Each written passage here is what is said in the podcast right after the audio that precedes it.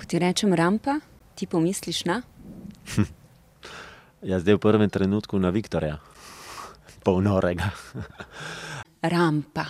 Na prostor, eh, na prostor na odru tik pred gledalci. To je zame rampa. Um, jaz pomislim pri rampi um, v bistvu na oder, ampak mislim pa tudi na rampo, ki je v bistvu pri, uh, pri železnici in tukaj smo ja nasproti železniške postaje in mislim, da to zelo dobro korelira, to ime. Tako da mislim, da je dobro izbrano. Rampenzau. Meni včasih reče ljudi, da du bist ja Rampensau. Ne, ampak rampa stati uh, na odru, pri rampi, pred publiko. To je že lepo, če imaš tak poklic, da lahko um, na odru stojiš in greš v druge osebe not in zaigraš drugo življenje. To je že kul. Cool. Viktor Halbner. Die Lokomotive hat sie mir vom Körper heruntergerissen.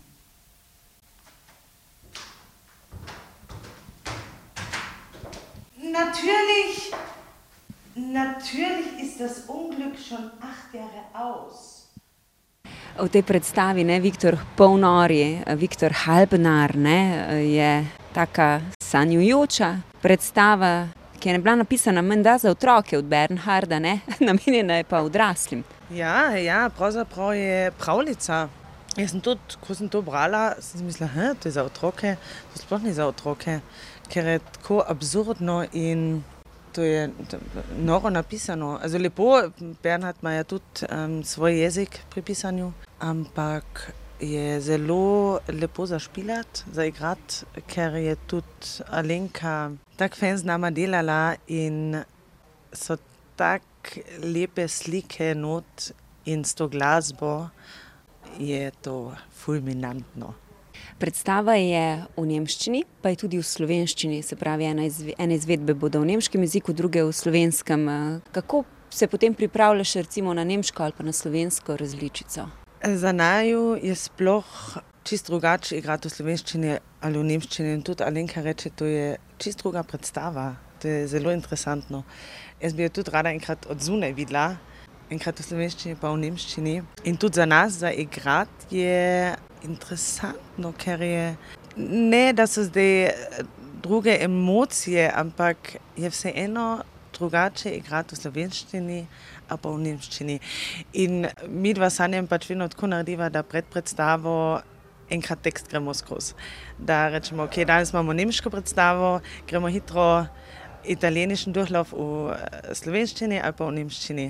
Tako da smo potem vedno malo safe. Der Gesunde und der Kranke sind verwandt. Kurz und gut.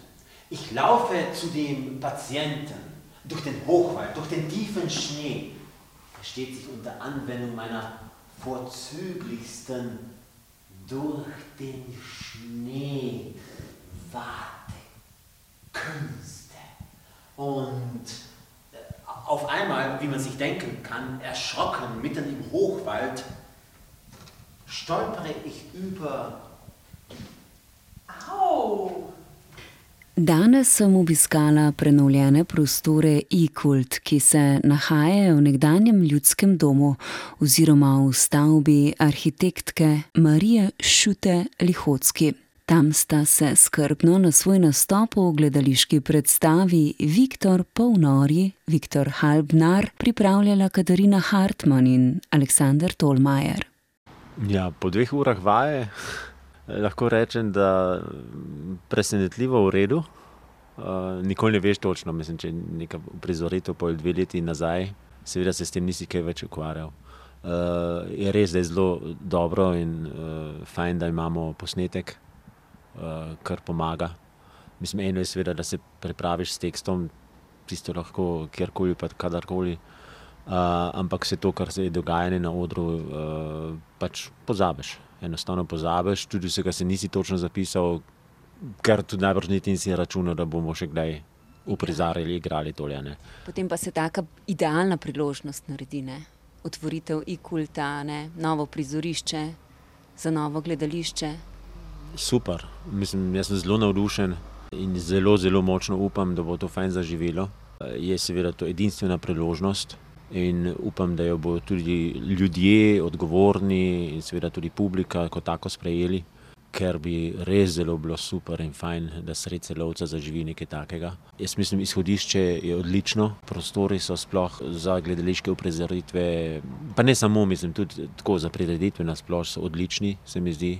Eh, tja do neke velikosti, ne vem, kako načrtujejo 120 ljudi. In tudi mene samega, mislim, pravzaprav vežejo spomini na te prostore, ki smo svoj čas že igrali tukaj. Uh, sem res že dolgo od tega, zelo dolgo od tega, ko je še uh, celovški ansambl, Klagenfurt ansambl bil v teh prostorih. Uh, in smo že takrat tudi Slovensko prosvetno zvezo imeli določene produkcije, ki smo imeli primere tukaj. Tako da imam fajn spomine na tole uh, stavbo, na te prostore in res močno upam, da bo to fajn zaživelo. Viktor Polnori je bil prizorjen pred dvema letoma v Šentjanžu, Alenka Hajn zdaj bo premjerno predstava, prizorjena, če smem tako reči, za celovško publiko v prenovljenem eh, ljudskem domu v celovcu. I-kult center se zdaj tukaj nahaja in eh, prireditveni prostor, ki je v bistvu gledališče za rampo. Kako se ti dopade? Ja, moram reči, da na začetku, ko smo videli ta prostor, smo bili mogoče, sploh jaz, vs, vsi malo skeptični, bo ali ne, ali ne. In potem so res vsi delali tako, da sem res navdušena nad prostorom, prireditvenim predprostorom. Seveda, dvorana še ni zaživela. Mislim, da gledališka dvorana dvorana postane dvor, gledališka dvorana s prvo predstavo. Tako da zdaj je to vse še malo eh, novo, eh, bi rekla, nima še te duše, ampak mislim, da jo bo dobila. Mm, Rampi je pripadla čas, ne, da bo eh, prvič eh, ravno ta gledališka skupina nastopala v e-kultu. Kakšna je zgodba, ne, ki jo prinašate na oder, eh, Viktor Polnori, Viktor Halpna? Ja, to je pač edina pravljica Tomasa Bernharda, ki sem jo slučajno ujela in ker mi je pač njegov stil všeč, ker je tako malo čuden, ciničen, ironičen vse.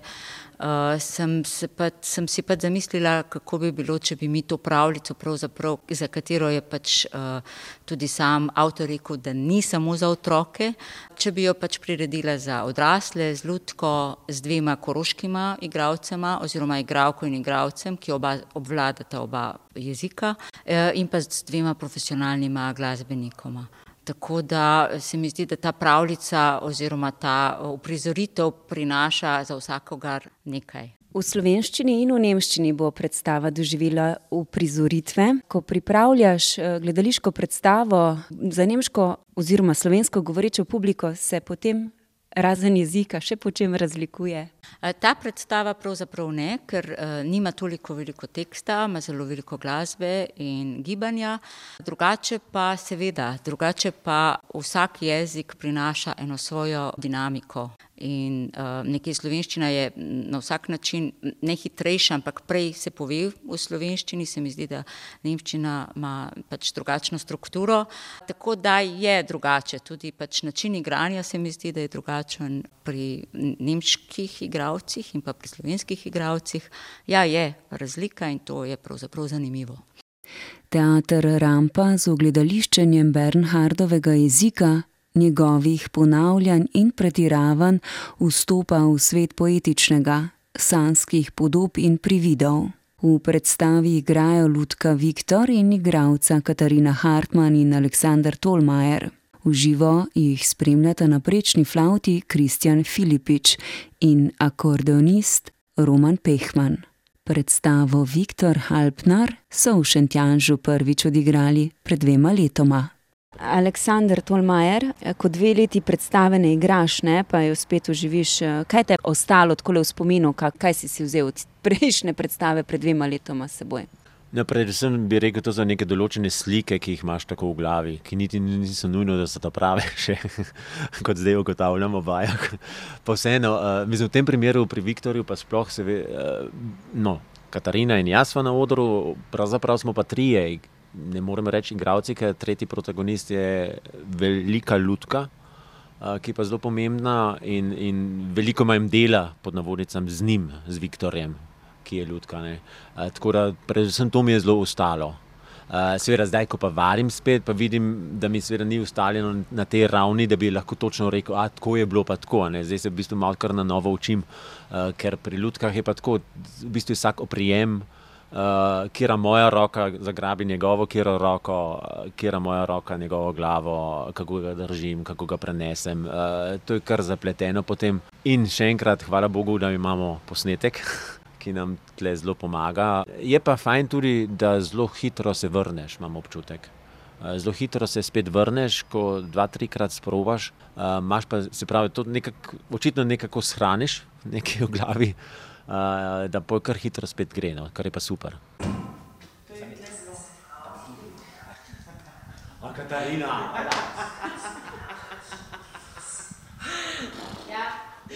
Teater Rampa je novo gledališko društvo pri nas.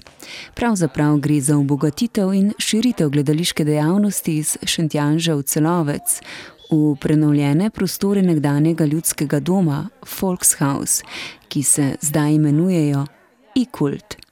Da bi profesionalna gledališka skupina Rampa dobila svoje prostore in se tudi odcepila od društvenega proračuna, si je prizadeval Martin Mošic slučaju smo dobili to ponudbo od Slovenske posvetne zveze, da bi lahko nudili prostor, te prostore tukaj v Gikultu za gledališče, za našo postojanko, tako rekoč, v celovcu. In ja, ni dolgo trajalo, da sem se odločil in, in smo ustanovili novo društvo, eh, Teater Rampa. In tem okriljem se pa zdaj tukaj smo se predstavili, tako rekoč, iz Šentjanža v celovcu. Kdo ste v društvu, oziroma kdo so vaši igravci v teatru Rampa? Igravci so v bistvu profesionalni igravci z Koroške, z avstrijske Koroške. Skušamo dvojezične igravce pridobiti čim več. Imamo pa to težavo, da so zelo zasedeni naši igravci, tako da iščemo igravce in igravke v Sloveniji. In pridejo k nam tudi kar dosti krat. Kdo so poimensko? Da imamo malo občutek, ko gremo v gledališče, ene že poznamo. Ne? Imensko to je Aleksandr Tolmajer, ki je v bistvu že naš stalni gost pri Rampi. In potem Katarina Hartmann, Magda Kropivnik je tudi z nami že igrala, sodelovala, potem Lara Vovk. In še eh, letos smo zadnjo predstavo delali z novo predstavo z Mihijem Krištofom Krancelpinderjem. To, to je bila pa ena kooperacija z gledališčem Kamalih Čpile, z teatrom Kuk Kuk in to je bila zdaj v Igredi naša zadnja premjera. Takrat še v Šentjanžu in v Celovcu in tokrat pa smo pa že na novi lokaciji. Kaj to pomeni, da ste se odselili iz Šentjanža, Kantka centra in poiskali prostore tukaj v Celovcu za društvo Rampa? Razlog je bil enostavno to, da je za majhno krajevno društvo, kot je to Šentjanž, zelo težavna naloga za prevzeti, ker je to že v bistvu profesionalno gledališče. Vemo, da na društveni ravni se zelo udejstvujejo prostovoljci, ampak ta prostovoljnost je že dosegla višek in meje in to je bil zdaj res uh, glavni razlog da smo iskali sodelovanje z Slovensko posvetno zvezo, da se organizacijsko in strukturno in prostorsko uh, malo razbremenimo. Kolikrat na leto se lahko nadejamo vaših produkcij? Letos smo v bistvu načrtovali dve novi predstavi, ali so tri, tako da Eben Granta, potem besede in zdaj v decembru pa še re, kabaret realisti. Tako da bomo to pot nadaljevali s tremi predstavami na leto načrtujemo eno otroško med tem, ki potuje od šole do šole in na to pa še odrasle za, pa za celotno publiko. Gledališki prostor v stavbi, kjer je bil nekda ljudski dom Volkshaus, je dobil ime Ikult. Za prenovo pa se je zauzela Slovenska prosvetna zveza in njen vodja Mitja Rovšek. V vlogi prostovoljca, delavca te še nismo doživeli. Saj jaz te ne poznam v taki vlogi, ampak kot vodjo Slovenske prosvetne zveze. Kakim nalogam ste bili ali pa si bil kos? Ste bili kot ekipa kos? Ja, tukaj v tej dvorani oziroma v teh prostorih je bilo polno presenečenj, bom tako rekel. Ker ko smo začeli odstranjevati stare stene, tla in tako dalje, so se pojavila presenečenja, ki so potem nekoliko zahtevala večje posege v adaptacijo in renovacijo in seveda to nas je stalo veliko časa, denarja in deloma tudi živcev.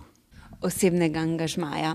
Se pravi, presenečenja v obliki elektroinštalacij, ne kakih posvetil, napisov iz, predobdobja druge svetovne vojne. Ja, seveda tukaj so bile problematične elektroinštalacije, kjer nismo mogli podoživljati, kam gredo kabli, kje so varovani in tako naprej, tako da smo se odločili potem, da napravimo celotno elektroinštalacijo, tako rekoč na novo.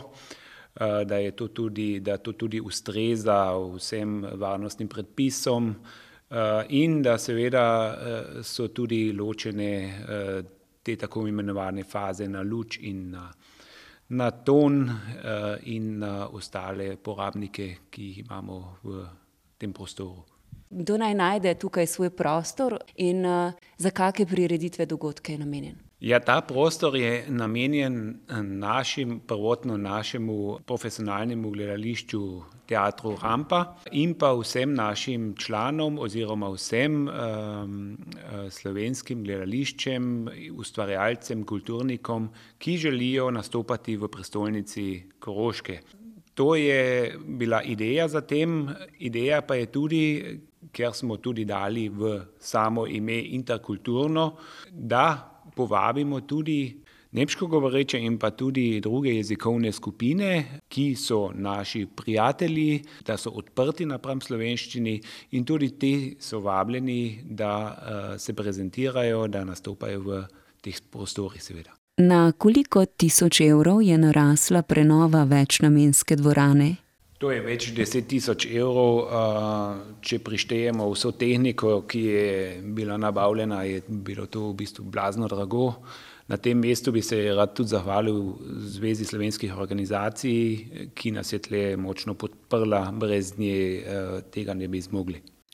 Z veliko vnemo, navdušenjem in delovnim zanosom je potekalo prenavljanje večnamenske dvorane I-kult, kjer je svoj gledališki prostor dobil Teater Rampa.